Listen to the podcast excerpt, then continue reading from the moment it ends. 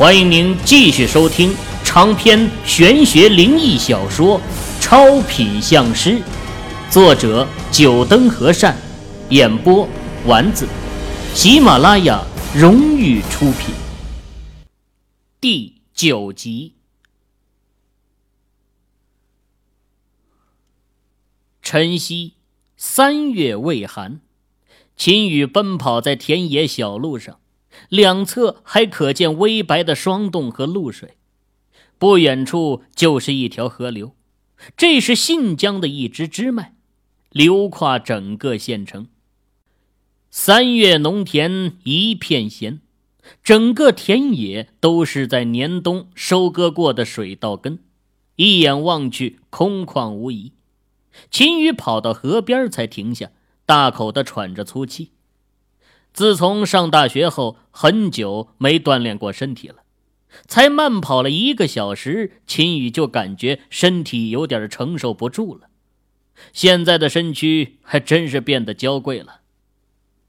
等气息平缓后，秦宇开始了每天的修炼，凝神静气，抱元守一，静纳这天地灵气。一日之计在于晨。清晨朝阳东升之际，正是灵气最为雄厚的时候，而且更为纯粹。吞吐吸纳，秦羽运转法诀，整个人瞬间变得庄严肃穆，犹如一个高僧禅定。一缕神霞映射在身体上，清气氤氲。回去好好洗个澡。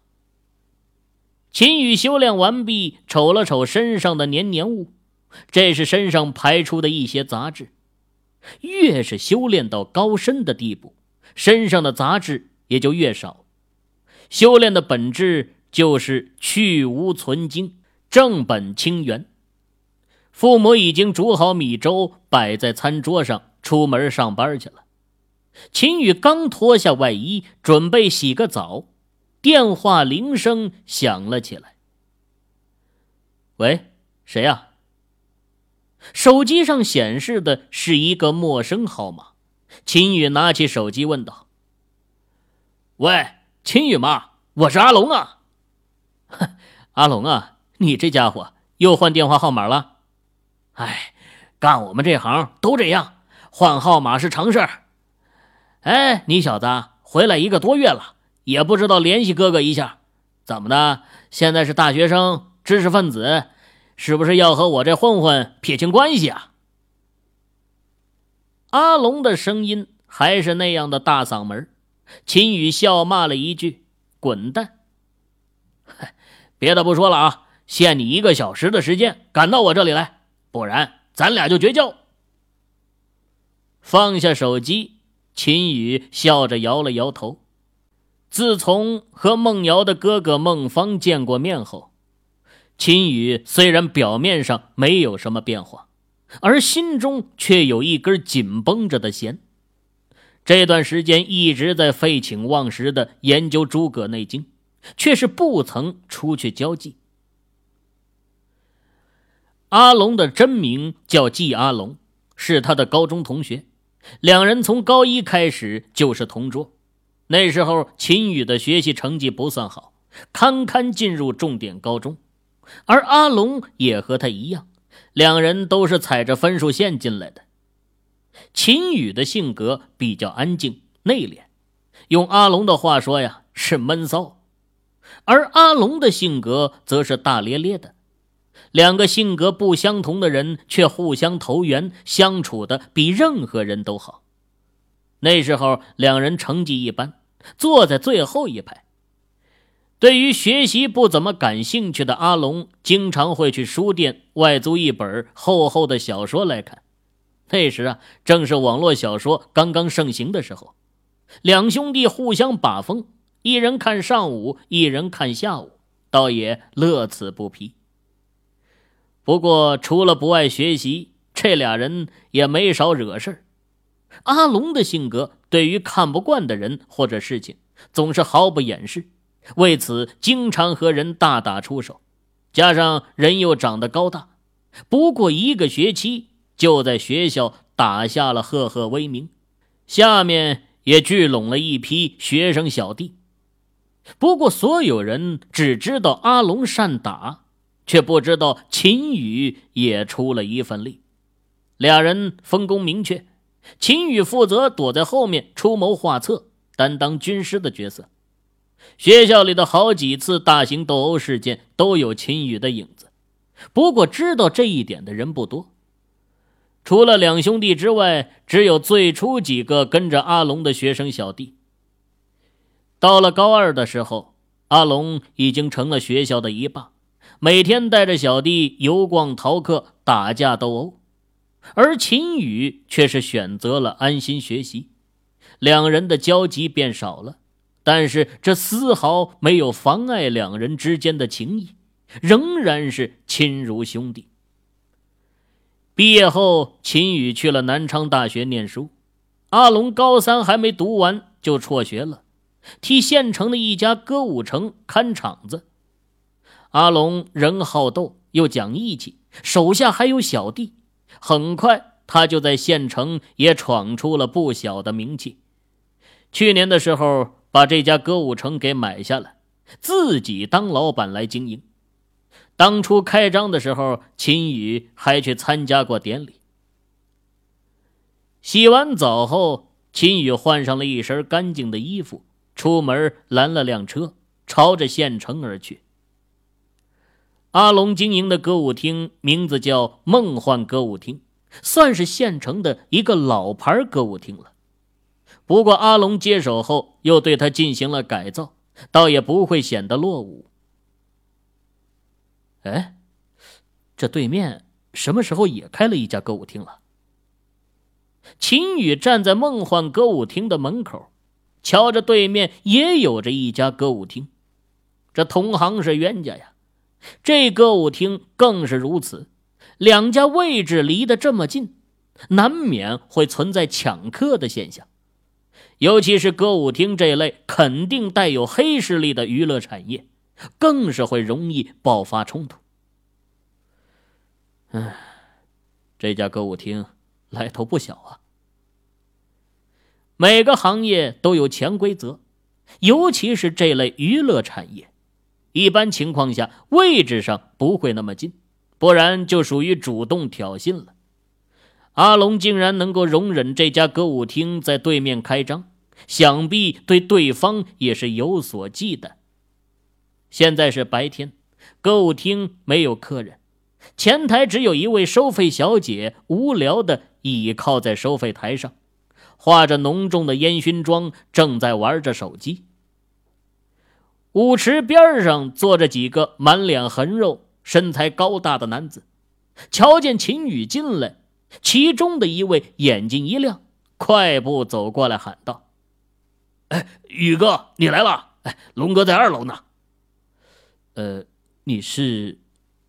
秦宇打量着眼前的男子，年纪和自己差不多，左脸颊上有一条刀疤，理着个圆头，脸上的横肉凸起，依稀有几分印象。不过秦宇还是想不起来是谁了。嗨，我是赵兵啊！以前在学校就和龙哥在一起的。赵兵出声解释道：“他属于最早一批跟着阿龙的，对于秦宇也是有所了解的。当初阿龙出立门户的时候人不多，就他们几个人，却硬是把高二、高三的团伙给打趴下了。这其中，秦宇的计谋起了重要的作用。”所以，对于秦宇，他也是十分钦佩的。嗨，是你呀！这几年没见，一时都认不出来了，变化蛮大的。嘿，宇哥，龙哥在上面等你呢。那行，我先上去了，回头有空找你再唠唠啊。秦宇说了句客套话，就朝着二楼走去。说实话呀，他心里对于这些打打杀杀的事情不感兴趣。如果不是因为阿龙，恐怕他不会和这些混混有任何的联系。想要收听更多有声小说，请下载喜马拉雅手机客户端。二楼是不对外开放的，也是属于阿龙的大本营。秦宇不是第一次来了，直接朝着最里面的一个房间走去。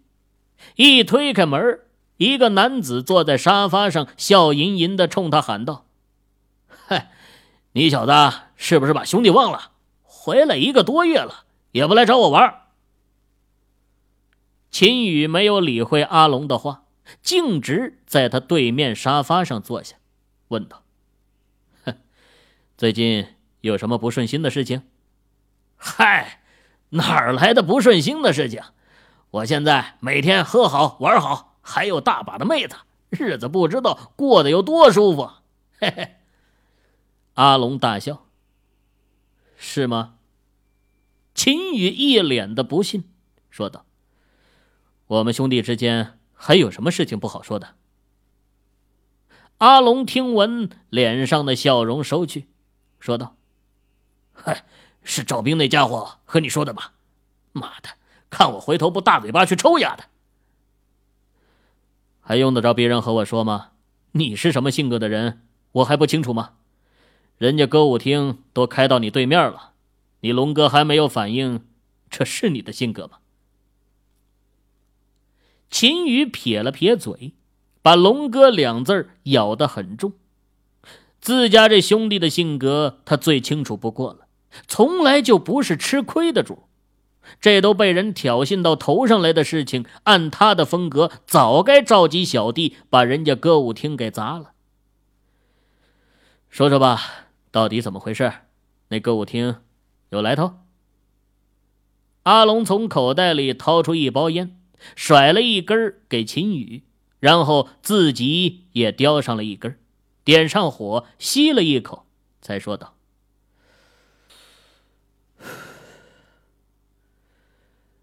秦宇，你的身份和我不同，我已经走上这条道了，很多事儿我不想把你拖下水。扯淡吧你！你这是不把我当兄弟了是吧？那行，我现在就走，以后……”咱俩谁都不要联系谁。秦宇做事站起身欲走，阿龙却没有拦着，只是笑吟吟的看着秦宇的动作。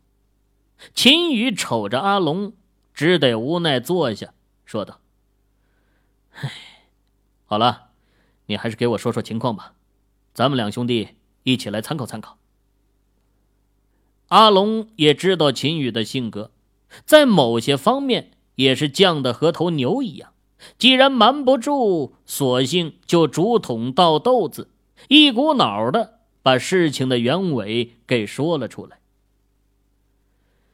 阿龙经营的这家梦幻歌舞厅算是县城的老厂子了，名气不小，位置又好，加上官面上的一些打点，也没有什么不长眼的敢来闹事，生意红火的很。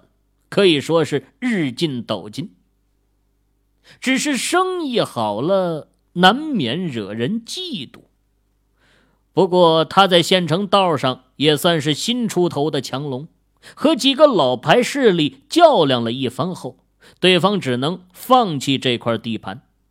他也算是通过这个歌舞厅成为了县城的一霸。只是六个月前，对面的街上。突然有一家店面开始装修，阿龙当时并没有在意，毕竟县城现在的变化可以说是日新月异，很多老的店面重新装修都是很正常的事情。只是两个月后，这家店面装修完开业时，竟然也是一家歌舞厅，名字叫凯旋歌舞厅。阿龙是什么人？他之所以走上这条路，也是因为高中时期一群高二的学生找他收保护费，他一气之下和他们干起来，这才慢慢的在高中开始称霸。这么一个不愿吃亏的主，又怎么会容忍人家把歌舞厅开在他的对面，虎口夺食呢？在对方开业的当晚。阿龙就召集小弟们，拿着棍棒，打算把那歌舞厅给砸了。结果一群人冲进歌舞厅的时候，全傻眼了，里面全是穿着警服的警察。看到阿龙一群人，二话不说就直接给扣上了，全部带回了警局。中计了，这是阿龙看到警察的第一个反应。在社会上混了这么些年，他要还不明白自己落入了对方设计好的陷阱，也就不配成为一方势力的老大了。为了把所有的兄弟给保释出来，他花掉了歌舞厅半年的收入。就这样，还是有几个小弟因为案底过重无法保释，估计啊是要被判刑了。出了警察局，阿龙找到了自己在警局的关系，是一位所长。从他的嘴里，终于了解到这家凯旋歌舞厅的背景。原来呀。这歌舞厅的老板是公安局新任的副局长的一位亲戚开的。当然，大家都明白，这个亲戚应该只是台面上的人物，背后的那位公安局长才是真正的老板。吃了一个亏的阿龙没有再轻举妄动，不过对方显然不会就这么罢休的。既然选择了把歌舞厅开到这里，想必也是存了赶走阿龙的心思。原本有那位所长的关系，歌舞厅从来没有什么警察来检查，就算是例行检查，也是提前收到了风声的。现在却是警察隔三差五的上门突查，就算歌舞厅没什么违规的地方。这警察三番五次的来，客人们都被赶走了。毕竟客人呢都是求个娱乐，看到警察来，习惯性的会选择离开。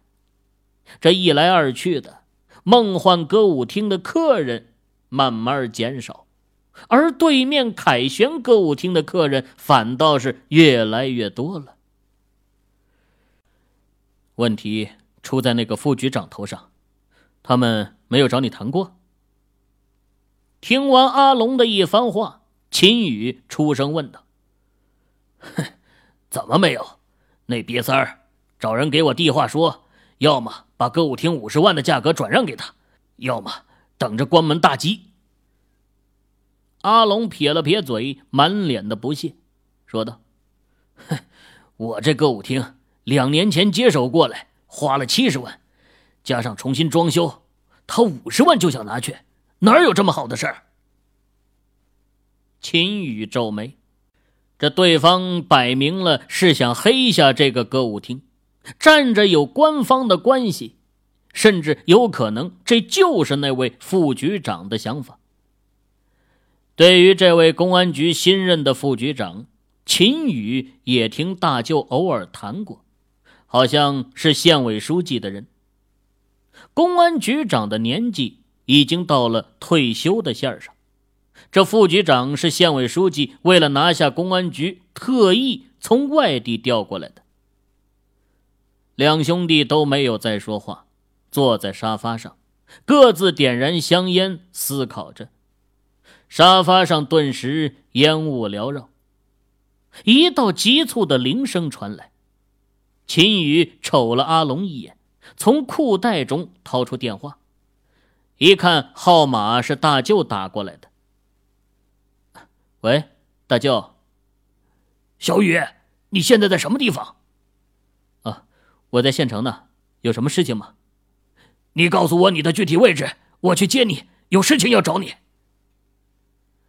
大舅的声音有点着急。秦宇告诉大舅，自己啊，现在在梦幻歌舞厅下面。大舅吩咐他在那里别走，马上过来接他。挂了电话，秦宇暗自猜测：这大舅现在找自己，恐怕是与县长家的事情有关。当下不再犹豫，从沙发上起身，朝着阿龙叮嘱道：“阿龙，我现在有事情，这段时间你不要乱来。等我回来后，咱们再好好合计合计，千万不要冲动啊！他就怕自家这位兄弟火气一上来，会不顾代价的去做出一些事情来，这样恐怕更会让对方抓住把柄。